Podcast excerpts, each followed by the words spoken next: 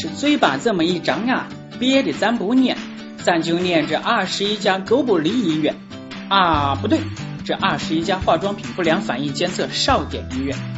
这些医院里现在最红火的项目便是朋友圈爆款面膜，无数来历不明的面膜打着一夜变白、童颜神器的旗号，在我们的生活中泛滥。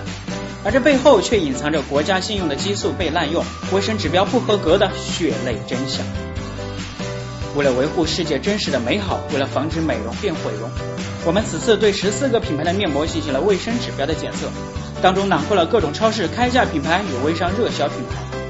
检测结果却相当不乐观，各类安全隐患正无所不在的潜伏在小小的一片面膜中。隐患一：甲醛。各位闺女、媳妇、妹子、汉子们，敷面膜的时候有没有出现过眼睛像被烟熏到、辣得流眼泪的情况？原因就是面膜中的防腐剂释出的甲醛。由不得你不信，此次检测中，魔法世家和怡农两款面膜均检出微量甲醛。敷面膜时，皮肤高度水合，吸收速度快，这些甲醛便容易导致各种不良反应。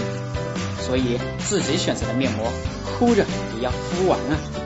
隐患二：微生物。面膜中含有水分，在潮湿的环境中，霉菌和酵母菌最容易繁殖。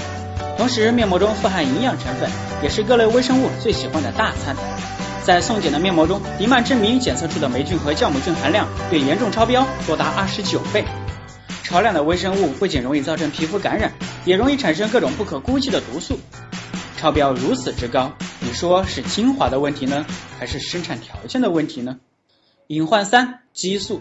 糖皮质激素是皮肤科里的常用成分，对皮肤炎症有立竿见影的效果。若添加到面膜里，可在短时间内让皮肤光滑细腻，但长期使用会导致患者皮肤的保护功能受损。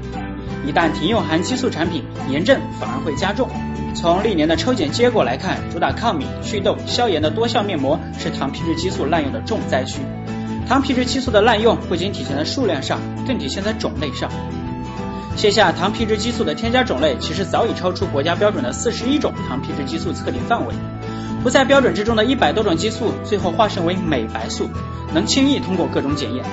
这你是该批评标准的滞后性，还是自我反省皮肤还娇嫩呢？所以想瘦就多锻炼，想美就健康生活，把希望寄托在这些虚假的东西上，苦的终究是自己，因为你一直忽略了一个问题。